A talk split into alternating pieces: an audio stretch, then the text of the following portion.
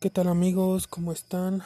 Buenos días, buenas noches, buenas tardes, donde quiera que se encuentren. Gracias por sintonizar otra vez este canal. Ya sabes, si no me sigues en mi canal de YouTube, Placoso369, todos los enlaces acá abajo. Y pues todo lo mayoría me escucha por eh, Anchor, Google Podcast, Crazy Podcast, Apple Podcast, Spotify, Google Podcast y eh, algunos eh, en Patreon también, ¿vale? Vamos a continuar con este audiolibro ilustrado. Si lo quieres ver ilustrado, ve a mi canal. Si, quieres ver, bueno, si no más quieres escuchar el audio, pues también por aquí, este. Pero si quieres un poquito más contexto, sí te recomiendo que eh, lo escuches en ambos. Para que no, no entiendas lo que está diciendo acerca de la interpretación del tarot. Y eh, para que veas también las imágenes. Entonces vamos a empezar. Clave 11, la justicia. La MES, la letra hebrea equivalente a L inglesa y española, significa aguijón para dirigir bueyes. En contraste con CAF, la mano que agarra, el aguijón es una herramienta o cosa agarrada, deletreando en la misma forma pero con un ligero cambio de pronunciación el nombre de esta letra es un verbo que quiere decir enseñar y es así como las ideas representadas por nuestro sustantivo educación se relacionan con la med. El aguijón se usa para dirigir bueyes y mantenerlos en el camino elegido por un conductor, de ahí que las ideas de control y dirección estén relacionadas con esta letra. Hasta ahora, en su estudio del tarot, hemos llegado a un par o yunta de bueyes. El primero es Aleph, correspondiendo al loco, porque el nombre de la letra Aleph significa toro o buey. El segundo es Baf, correspondiendo al hierofante, porque Baf es la letra del signo de Tauro, el toro. Además, la idea de yugo está conectada con los significados de la letra Baf. De ahí que la idea de educación implicada por la MED tenga relación con la administración de este par de bueyes. la superconciencia, tipificada por el loco y el conocimiento intuitivo de la realidad, simbolizado por el hierofante. Ser educado no es ser poseedor de una acumulación de hechos reunidos del exterior, es ser capaz de aplicar a la conducta de la vida la inspiración que nos viene de lo superior, el loco, y del interior, el hierofante. La med es la segunda de tres letras con forma semejante a la de una serpiente. Su forma es como la de una serpiente desenrollada. La cabeza al lado izquierdo de la letra, el cuerpo representado por la línea horizontal hacia abajo en el lado derecho simboliza el poder serpentino, enrollado y quieto en el carácter hebreo de Tetz, ahora extendido y activo. Fabre de Olivert, en la lengua hebrea restaurada, página 377, dice que la letra Lamed, este carácter como consonante, pertenece al sonido lingual.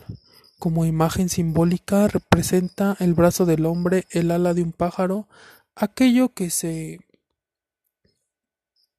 extiende levanta y se desenvuelve. Como un signo gramatical, es un movimiento expansivo y se aplica a toda idea de extensión, elevación, ocupación y posesión. Es en hebreo el artículo directivo. Perdón, es que inhalé un poco de rapé antes para conectarme como he explicado en mi gramática, expresando en sustantivos o verbos un movimiento de unión, de dependencia, de posesión o de coincidencia. Así que cuando el libro de la formación asigna acción o trabajo a la MED, está de acuerdo con el significado fundamental de la letra. Quien es educado verdaderamente es algo más que un poseedor de información reunido de lo exterior y de lo interior. Es una persona que tiene habilidad práctica, ha hecho brotar sus poderes y ha desenvuelto la habilidad para aplicarlos al control y dirección de sus asuntos. Con el fin, ¿con qué fin? El número 11 da la respuesta. es un par de unos, lo que se muestra en el tarot como su clave 1, el mago. Es desenvuelto, aumentado, extendido por duplicación, y como la idea de doblaje está representada por dos y por la gran sacerdotisa, el significado de once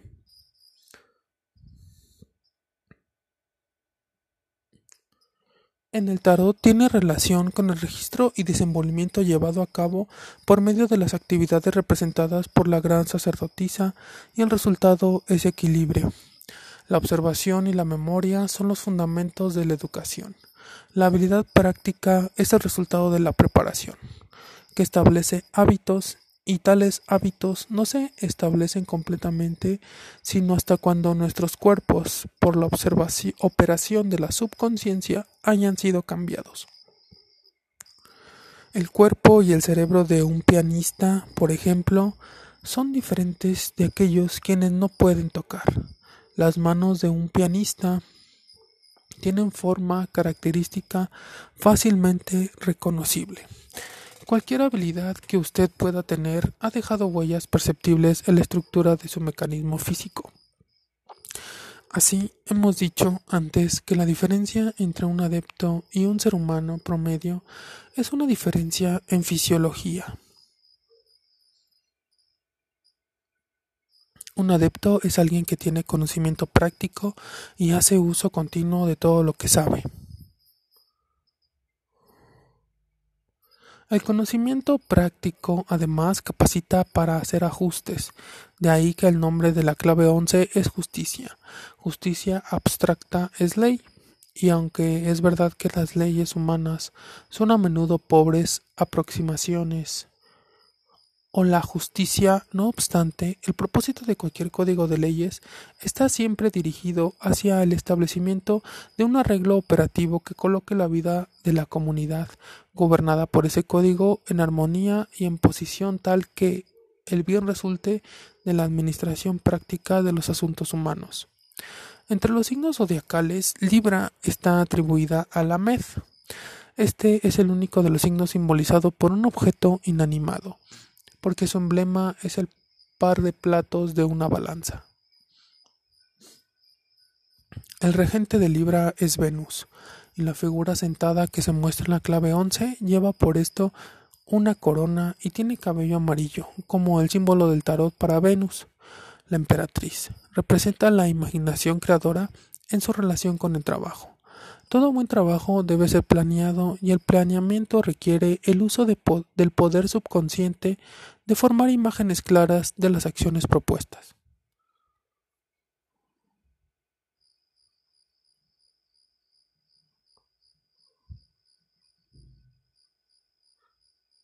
Tales imágenes claras son efectivas cuando está de acuerdo con los hechos reales de la situación.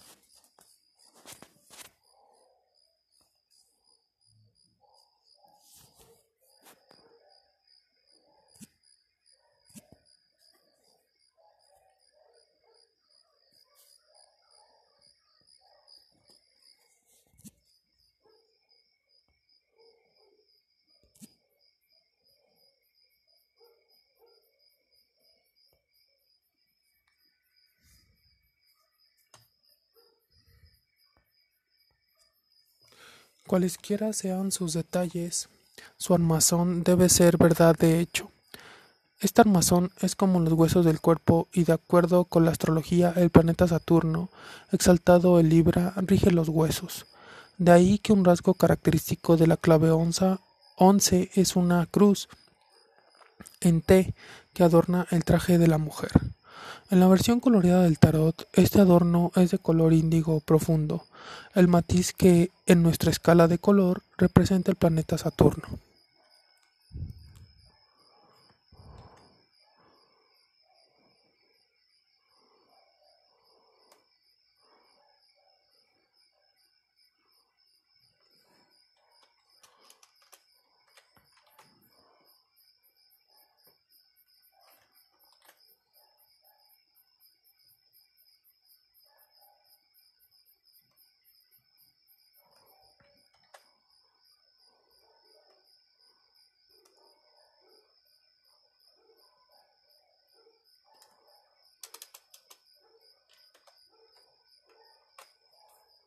La diferencia entre la imaginación creadora y la mera fantasía es que la primera tiene un fundamento sólido en los hechos. Los cuentistas árabes usan la fantasía para tejer su alfombra mágica. Los Greats trataron con factores difíciles y produjeron el aeroplano.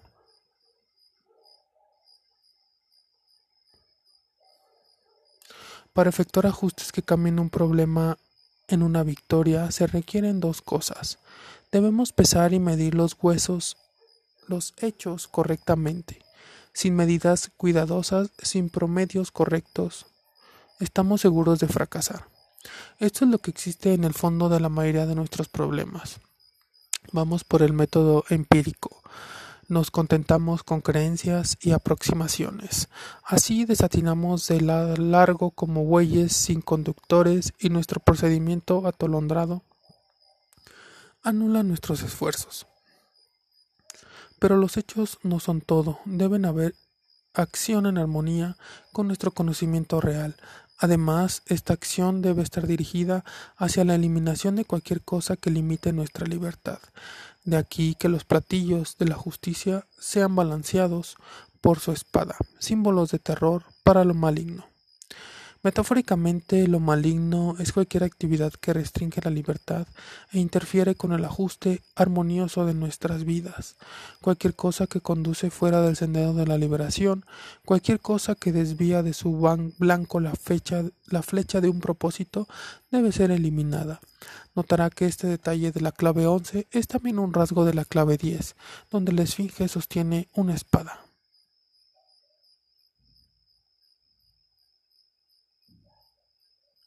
Recuerde también que Saín la espada es la letra simbolizada por los amantes, una pintura de dos personas lado a lado como los unos en el número 11.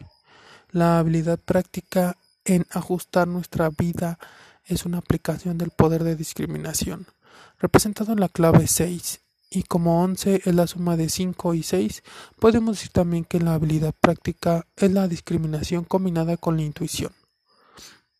No es sorprendente por esto que encontremos muchos ejemplos de relámpagos repentinos de percepción intuitiva entre trabajadores de investigación científica. Tales personas buscan hechos pacientemente y su pesquisa de la verdad requiere de ellos el desenvolvimiento de gran habilidad técnica en la manipulación de instrumentos delicados que exigen finos ajustes. La clave 11 es el complemento de la clave 10, así como la clave 1 es el complemento de la clave 0. La rueda de la fortuna es el símbolo del tarot para la ley cósmica, de ahí que la figura central de la clave 11 sea una mujer sentada. Su posición es pasiva, receptiva y representa el lado subconsciente. De nuestras vidas. Puede parecer una paradoja hablar de pasividad en relación con acción, pero lo que se quiere significar es que la base de la acción satisfactoria es el estado mental de conformidad con la naturaleza de las cosas, como son realmente. Así que la clave 11 está también relacionada con la idea de fe. La fe, la substancia de las cosas esperadas y la evidencia de las cosas invisibles es la base de la acción correcta. La verdadera fe es la convicción habitual y por esto subconsciente de que nada en absoluto en el orden cósmico es hostil al hombre. Cualquier cosa que sea es por nuestro bien y cuando tenemos agudeza para descubrir lo que hay más allá de las apariencias que nos rodean, cuando tenemos coraje y habilidad para hacer lo que sabemos, encontramos que nada en el universo está contra nosotros. Las apariencias, de lo contrario, se deben a nuestra ignorancia. Cuando medimos los hechos correctamente, en especial los hechos relativos a la naturaleza humana, somos capaces de establecer justicia en nuestras vidas y en nuestros alrededores.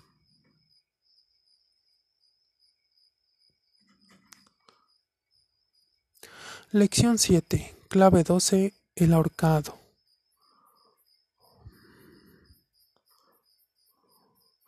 La ley de reversión se menciona frecuentemente en la sabiduría eterna y es representada por innumerables símbolos. La clave 12 es el emblema más importante del tarot.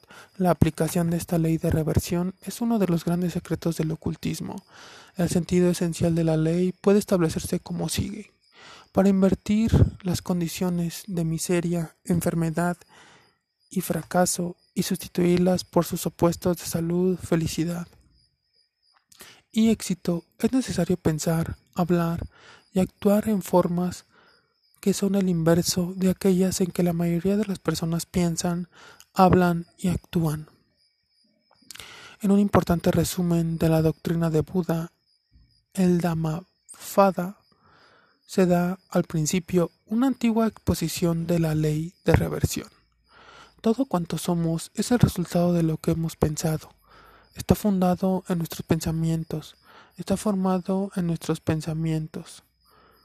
Si un hombre habla o actúa con pensamiento perverso, el dolor le sigue como la rueda sigue a la pata del buey que tira del caballo, del carro. Todo cuanto somos es el resultado de lo que hemos pensado. Está fundado en nuestros pensamientos, está formado de nuestros pensamientos. Si un hombre habla o actúa con pensamiento puro, la felicidad le seguirá como una sombra que nunca le abandona. El odio jamás cesa por el odio. El odio cesa por el amor. Esta es una antigua regla, pero no es suficiente decir sí, quiero ser feliz y tener éxito. Debe aprender a invertir su pensar. Lo que requerimos es un método práctico que efectúe realmente la reversión necesaria.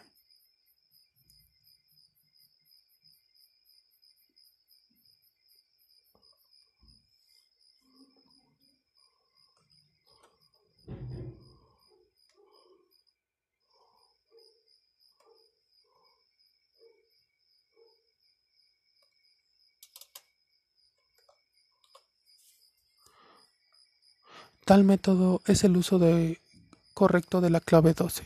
Solo mirar esta pintura hará maravillas en el proceso de inversión de nuestros hábitos ordinarios de pensamiento y palabra. Pero para poner en operación el pleno poder sugestivo de la pintura es bueno tener algún conocimiento de su significado y correspondencia. Cuando estos son comprendidos, forman un puente que transporta las sugestiones del diseño a nuestra subconsciencia con mayor facilidad. Allí ponen en movimiento una sucesión de actividades mentales que harán habitual la actuación mental que realmente cambia nuestro pensamiento, nuestra palabra y nuestros actos en lo opuesto a aquello que es la causa subyacente de la miseria y de las limitaciones que queremos vencer. La letra MEM impresa en esta clave es el equivalente de la M inglesa. Su nombre quiere decir mares o agua. El agua es el primer espejo, pero refleja todo al revés, invierte las imágenes colocadas sobre ella.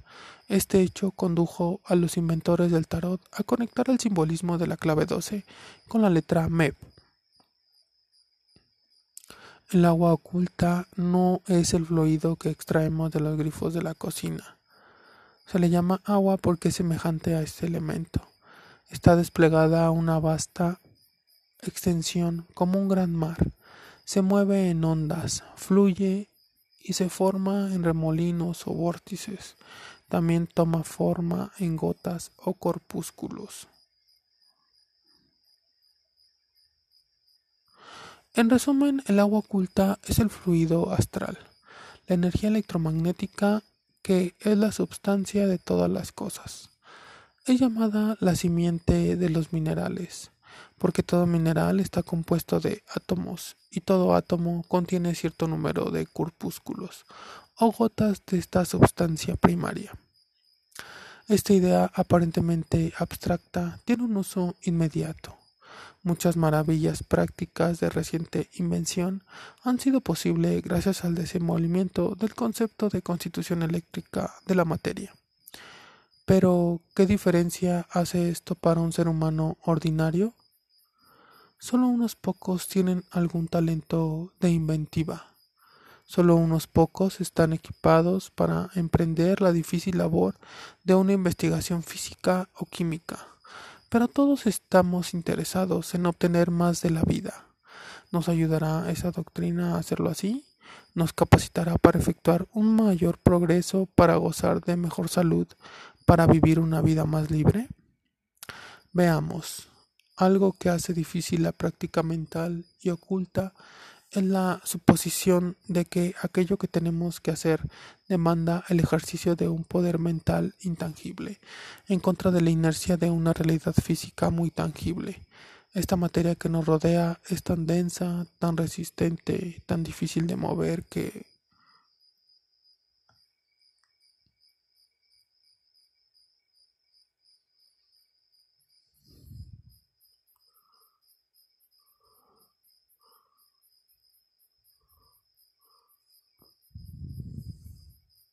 Muchas personas no pueden creer en el solo acto de pensar tenga algún poder sobre ella. Un ocultista práctico no es engañado por las apariencias superficiales. Sabe que los objetos físicos no tienen ni la solidez ni la inercia que le reportan sus sentidos. Entiende que las clases más densas de sustancias físicas, tanto como los más ligeros gases, son formas constituidas por gotas, menudas y muy separadas de agua cósmica. Así, cuando empieza a atacar el problema práctico de modificar condiciones a través del cambio de pensamiento, no afronta la dificultad que acosa a una persona que cree lo que sus sentidos le reportan concerniente a las cosas de su medio ambiente. Los ocultistas prácticos saben que no hay diferencia esencial entre la energía que toma forma como pensamiento y aquella que toma forma como un diamante o una pieza de metal. En esta forma, la enseñanza oculta concerniente al agua nos capacita para efectuar una inversión de nuestra actitud mental hacia las condiciones de nuestro medio ambiente. Por medio de esta inversión liberamos nuestras mentes de la sujeción a las apariencias, que impide a la mayoría de las personas usar el poder del pensamiento para cambiar las condiciones en mejores. La interpretación de 12 en el tarot indica la efusión de los poderes de la subconsciencia 2 a través de la fijación de la autoconciencia en actos de atención 1 esto es precisamente lo que representa el ahorcado. Cuando la concentración es prolongada resulta en la experiencia directa del estado superconsciente del ser. Esta es la unión perfecta de la conciencia personal con lo universal. Esto se logra a través de prácticas que aquietan la mente y suspenden la formación de cadenas e ideas. Parafraseando el título de la clave 12 como el hombre suspendido, se hace evidente que esta clave se refiere a tal práctica. Los inventores del tarot conocieron la relación entre los sustantivos man y mente. Nota, man es hombre en inglés y parece derivarse de mens, latín para mente. En esta forma escogieron un título que intima la idea de la suspensión de las actividades personales. Esta suspensión es lograda por la concentración y conduce a la liberación de los poderes maravillosos que dan al adepto el control perfecto de su mente, su cuerpo y de las condiciones de su medio ambiente. Quien tiene esta experiencia invierte su actitud hacia la vida. Se siente como un vehículo o instrumento para la manifestación del poder ilimitado del aliento cósmico de vida se aleja siempre del engaño de que la personalidad está, o puede estar, separada de la suma total de la actividad universal. Cuando Jesús dijo, de mí no puedo hacer nada, expresó esta realización. Sus palabras no son una confesión de debilidad, simplemente establece la verdad de que aun la más mínima de las acciones personales es una manifestación particular de leyes y fuerzas universales. En vez de disminuir la importancia de la personalidad, esta realización la engrandece. Muestra que el verdadero valor de la personalidad se encuentra en el hecho de que una persona es sólo una agencia por medio de la cual el poder ilimitado de la vida una puede ser usado para controlar las condiciones en este campo de existencia relativa. En el símbolo de la clave 12, la horca tiene la forma de la letra hebrea Taf. Esa letra ha sido mencionada en otra parte de nuestras lecciones como la letra que corresponde a la clave 21, el mundo. Esta clave simboliza el mundo real que está oculto al ignorante por sus ilusiones. Aquel que tiene éxito en invertir su concepto de la personalidad comprende que el mundo real es, por así decirlo, el cuerpo de Dios se reconoce como un miembro de ese cuerpo. Sabe que no hay nada que sea hostil al hombre y opuesto a su bienestar. En ninguna parte del mundo real. Depende completamente del soporte perfectamente adecuado, otorgado por ese mundo real a todas sus actividades e intereses personales. La lógica del ser humano promedio, que basa su razonamiento en apariencias superficiales, es exactamente lo opuesto a la lógica de un adepto. El adepto conoce las realidades internas. El ser humano promedio está dominado por su imaginación y sus imágenes son falsas. Lo que realmente hace cuando se supone está razonando es solo racionalizado. A medida que más razona, su situación se hace peor, porque es una víctima del engaño. Un adepto, por el contrario, ha aprendido a determinar qué imágenes mentales han de ocupar su campo de atención. Las selecciona con cuidado, vigila que sean imágenes verdaderas. Esto le capacita para imaginar creativamente y llega así a la verdadera visión del lugar del hombre en el orden cósmico.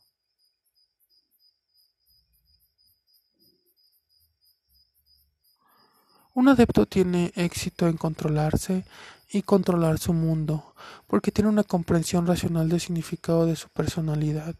La aureola alrededor de la cabeza del ahorcado se refiere a la iluminación que se logra como resultado de la suspensión de la actividad de la conciencia personal.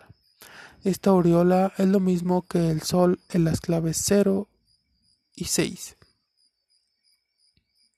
El cabello del ahorcado es blanco para mostrar que es uno con el ermitaño y con el emperador pero su rostro es el de un joven. En esta forma combinan los dos aspectos que el poder de vida nos presenta. El poder de vida es el joven eterno y es también el anciano de los días.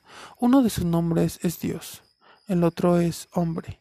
Quien conoce esto por experiencia directa es el sabio que dice yo no hago nada, aun en medio de las más absorbentes actividades de la existencia terrestre. Por el uso de la clave 12 como foco para la concentración, descubrirá por sí mismo más de lo que hemos escrito aquí.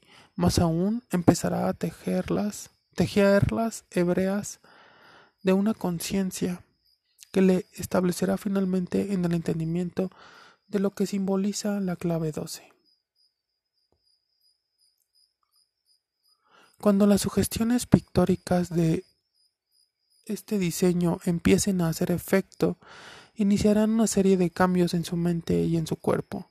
Como consecuencia de estos cambios, adoptará una actitud mental de completa dependencia en la vida una. Esta actitud mental será seguida automática por la salud y el bienestar. Sirve para corregir todos los estados negativos de la mente, borra así las causas del fracaso y le fija firmemente en la comprensión de que esencia de la personalidad humana es idéntica con la vida ilimitada que crea y sostiene el universo entero.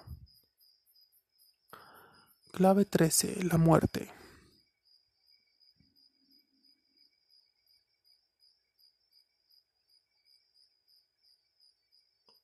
Un contraste de la, de la mayor importancia distingue la sabiduría eterna de las filosofías humanas ordinarias.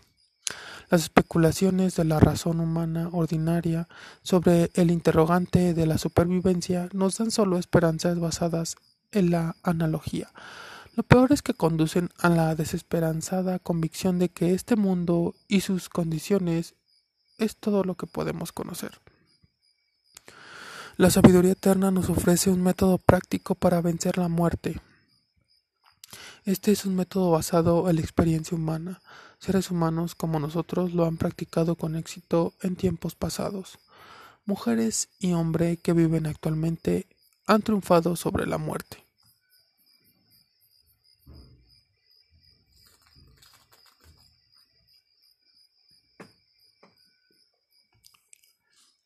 La investigación psíquica científica, en la opinión de la mayoría de los expertos, han establecido el caso de supervivencia más allá de lo razonable.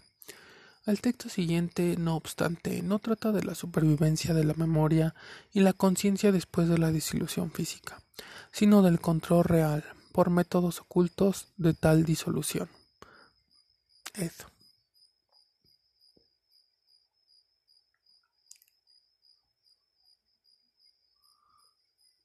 Para dichas personas la tumba no tiene temores, no la muerte, el tormento de la pérdida o de la separación. Para ellos no es una esperanza, es una certidumbre, y nos dicen que podemos compartir su conocimiento. Para practicar este método no estamos obligados a invitar dudas sobre nuestra cordura declarando no hay muerte. Por el contrario, para encontrar la exoneración que buscamos, debemos afrontar resueltamente el hecho de que los cuerpos mueren. Negar este hecho de locura, ignorarlo, no tiene utilidad alguna. Es necesaria la comprensión de lo que significa realmente este duro hecho y nunca podremos entender lo que intentamos negar. Los aeroplanos no fueron inventados por la negación del hecho de que los objetos más pesados del aire caen a tierra. Todo en un avión es más pesado que el aire pero no negamos la fuerza de gravedad para poder volar. Admitimos todos los hechos y entonces reconocemos en ciertas combinaciones de otros factores un medio para vencer la fuerza de gravedad.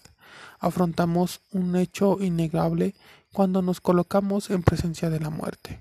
Igualmente innegable es el hecho de que una nube de testigos intachables testifican, a su saber, que la muerte puede ser vencida en la misma forma como vencemos la gravedad, esto es, poniendo en operación ciertos otros factores, ciertas otras leyes y fuerzas que se encuentran siempre a mano, listas para ser usadas. Parte del equipo de la vida de todo ser humano es un algo inmortal que no nació con el cuerpo, algo que nunca morirá. Más aún, el algo inmortal dentro de nosotros es lo que produce la disolución de nuestros cuerpos físicos. Nuestra naturaleza inmortal esencial es la causa real del hecho de la muerte física. Cuando afrontamos el hecho de la muerte y atendemos su significado, descubrimos cómo vencerla, cómo borrarla completamente de nuestra conciencia y de nuestra experiencia.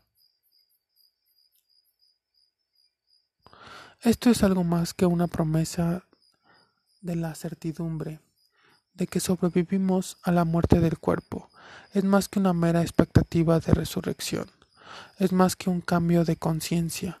El conocimiento de quienes son inmolados conscientemente anula totalmente la muerte. Quienes llegan a ser perfectos en ese conocimiento aquí en la tierra no necesitan experimentar la disolución física. Son liberados de lo que parece ser el montón común. Son capaces de sostener la existencia de sus cuerpos físicos en perfecta salud y vigor por un periodo de tiempo limitado solamente por su propia elección deliberada. La clave 13 declara simbólicamente esta doctrina de la sabiduría eterna. Hace más, transporta a la subconsciencia a través del sentido de la vista, estímulos que invocarán de la mente interna el conocimiento que nos capacitará para vencer la muerte. La letra nun impresa en esta clave significa como verbo hacer, germinar, crecer. Como sustantivo su significado es pez.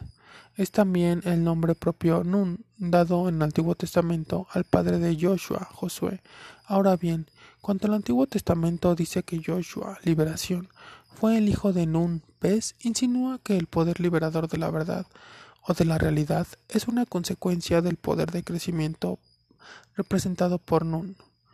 En el cuerpo humano, este poder de crecimiento es la causa de la multiplicación de las células y el desenvolvimiento de la estructura. Este es también el principio fundamental de la reproducción. En la sabiduría hebrea, por consiguiente, la letra Nun está asociada con Escorpio, el signo del zodiaco que preside la reproducción. Como octavo signo del zodiaco, Escorpio tiene regencia fundamental sobre la octava casa del horóscopo, la casa de la muerte y de la herencia. Nuestra más preciosa herencia es el poder que se manifiesta en el hecho de la muerte. Porque hasta cuando llegue el tiempo en que cada individuo haya progresado espiritualmente al estado en que pueda aprender a través de la percepción directa la verdadera naturaleza de su vida en su relación con la vida una, la muerte es una necesidad. En otra forma, como un disco defectuoso para fonógrafo, la aguja de su vida permanecerá para siempre en el mismo surco. Una interminable repetición reemplazaría el progreso. Muchos de nosotros necesitamos ser removidos duramente de la rutina de nuestras falsas percepciones por la muerte una y otra vez ser removidos hasta cuando nuestro conocimiento y sabiduría espirituales aseguren nuestro progreso hacia la perfección. La verdadera naturaleza de este poder de la muerte está indicada por el número 13. Este es en hebreo el número de dos palabras. Una significa unidad, la otra significa amor. El poder uno, de donde todas las cosas proceden el poder del amor, que es la causa de todas las atracciones y afinidades, también es el poder de la muerte, que produce la disolución de los cuerpos físicos. No hay dos poderes antagónicos, uno produciendo la vida y el otro produciendo la muerte. Hay solamente un poder poseyendo formas opuestas de manifestación. A primera vista, la figura central de la clave 13 es la representación convencional de inflexible segador. Para el ojo del iniciado, no obstante, el esqueleto es el recordatorio de que la estructura ósea del cuerpo es el fundamento de todas nuestras actividades musculares, sin las cuales no sería posible acción alguna. Lo que se muestra aquí es, pues, una pintura de la base de todas nuestras actividades personales. Como un símbolo, en consecuencia, el esqueleto representa aquello que es la base de toda función, el fundamento de todo conocimiento y de todo desarrollo. Este algo es el poder uno especializado en las funciones reproductivas del cuerpo. Es el poder de la semilla. Por esto se ha colocado el dibujo convencional de una semilla en el ángulo superior izquierdo de la pintura. El mismo poder está representado por el esqueleto. Todo crecimiento y desarrollo se basa en permutaciones interminables de la forma. En el sentido absoluto no existe cambio porque la no cosa permanece eternamente igual a lo largo de toda la serie de apariencias, pero en mentido relativo, este espectáculo de transformación es real y requiere la disolución de las formas desgastadas.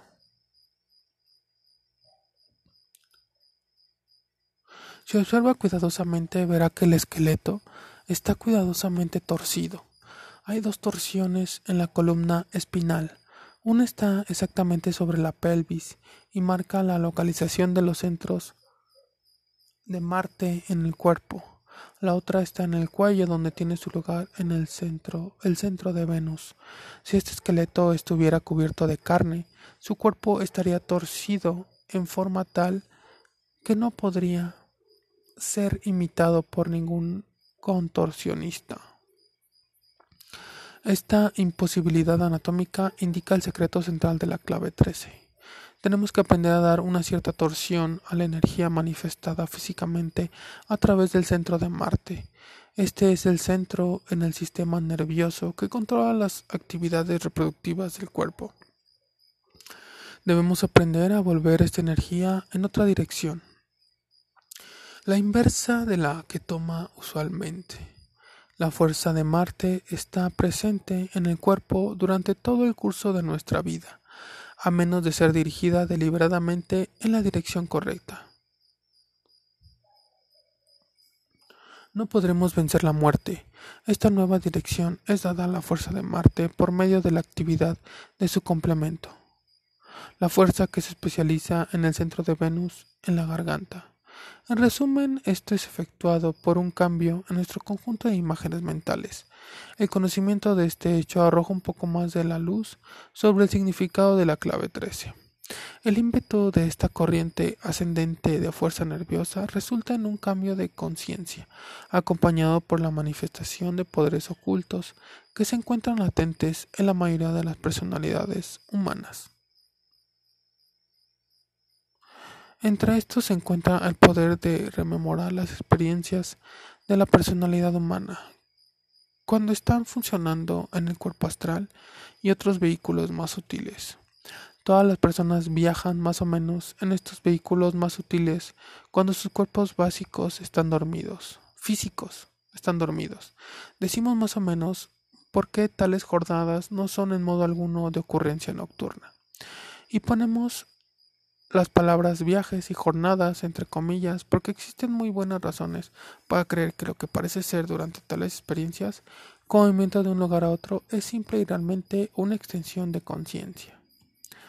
Tan pronto como se empieza a tener el recuerdo autoconsciente de tales experiencias, se libera del engaño de que su personalidad depende de tener un cuerpo físico para su existencia,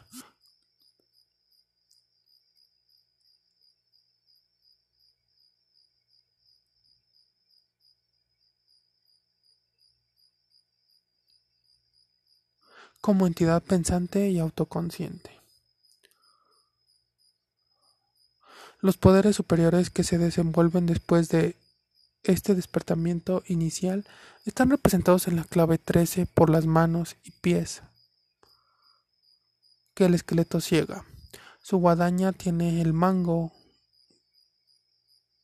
en la forma de una letra T para mostrar que ese trabajo oculto pone en juego el poder enrollado en el centro de Saturno en la base de la espina. Resplandores le dice que la inteligencia imaginativa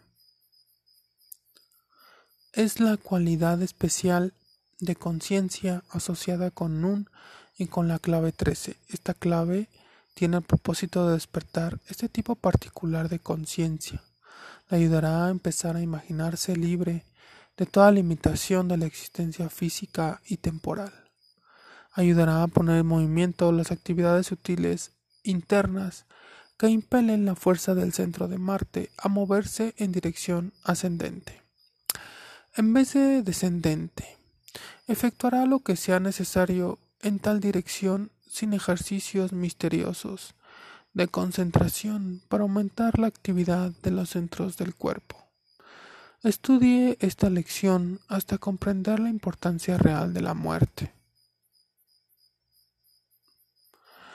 Entonces imagínese siendo lo que realmente es, libre de la limitación del cuerpo físico. Con el tiempo empezará a recibir las confirmaciones que hemos delineado brevemente en esta lección. Observe la palabra introducción en el encabezamiento de esta lección y serie de lecciones, cursos y lecciones futuras que recibirá más adelante. Añadirán mayor expansión y detalle a estas enseñanzas introductoras. Lección 8. Clave 14. La temperancia.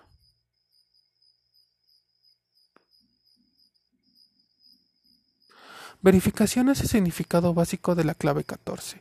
Esta pintura representa el proceso por el cual probamos la exactitud de los principios y leyes formuladas por la sabiduría eterna. Nos muestra cómo podemos confirmar nuestras creencias y teorías, indica el método por el cual podemos establecer la verdad de lo que nos enseña. La verdad es establecida por la prueba. Para saber debemos hacer. Fluidez en el uso del lenguaje de la sabiduría eterna no es garantía de que seamos competentes para ejecutar la gran obra. Obra. Debemos someter nuestras teorías a las pruebas de laboratorio de la experiencia diaria. La letra hebrea es la clave, en la clave 14 es Samej y su forma caldea es la tercera de las letras serpentinas del alfabeto.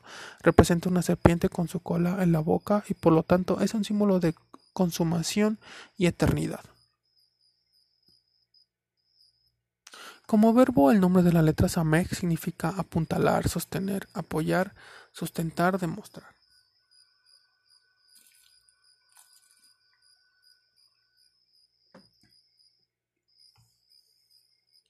La forma original de la letra era una pintura de un montante de tienda de campaña, así que realmente significa en relación a una tienda de campaña lo que los cimientos son a una casa. Proporciona estabilidad y firmeza a nuestra casa de vida. El número de la clave 11 es significativo para todo estudiante de la sabiduría hebrea, porque 14 es el valor numeral del sustantivo. Sahab, oro.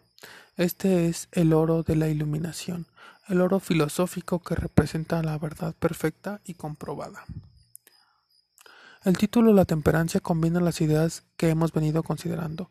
Debe comprenderlo en su sentido ahora anticuado y el cual es el acto de temperar o mezclar, modificación, combinación. Así que temperancia significa rudimento, regulación y proporción mesurada de partes constituyentes.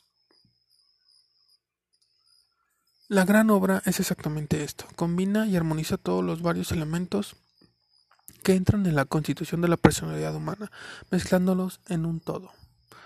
En la clave 14 la figura central es un gran arcángel Miguel, ángel del sol y el ángel del elemento fuego. El disco solar sobre su frente establece su identidad. Igualmente lo hace su cabellera llameante rodeada de rayos. Corresponde también al arcángel al gran ángel descrito en el capítulo décimo de la Revelación. La Biblia americana lo traduce así. Y entonces vi otro poderoso ángel descender del cielo. Estaba envuelto en una nube y un arco iris circundaba su cabeza. Su rostro era como el sol, sus piernas como columnas de fuego, y tenía un pequeño pergamino abierto en la mano. Puso su pie derecho sobre el mar y el izquierdo sobre la tierra. Y lanzó un grito como el rugido de un león, y cuando clamó los siete truenos, elevaron sus voces. Observa la relación entre el ángel solar y los siete truenos que pronunciaron cosas que al profeta le fue vedado escribir. El trueno es el símbolo especial de Júpiter y Júpiter rige el signo de Sagitario que corresponde a la clava 14. Sagitario es el arquero y el nombre hebreo para este signo es también el nombre dado al arco iris. La única diferencia entre el ángel de la revelación y este es que el ángel en la clave 14 tiene un jarrón y una artoncha en vez de un pequeño pergamino, pero el significado es realmente el mismo. El pequeño pergamino es el pergamino de la ley sostenido por la sacerdotisa. Cuando ese pergamino es desenrollado, la ley se manifiesta o se pone en operación. En la clave 14 se muestra la operación de la ley por aquello que hace el ángel. El nombre divino Jehová sobre el pecho identifica al ángel con la realidad una. Comúnmente pensamos de los ángeles como formas diferentes de la vida una, de la cual son mensajeros, pero en verdad son aspectos de esa vida una. Aquello que fue, es y será. Es la realidad de que, que se nos presenta en todas las apariencias y modalidades de expresión. La estrella de siete puntas bajo el gran nombre se refiere a los siete espíritus de Dios. Estos son siete fases de la energía una consciente.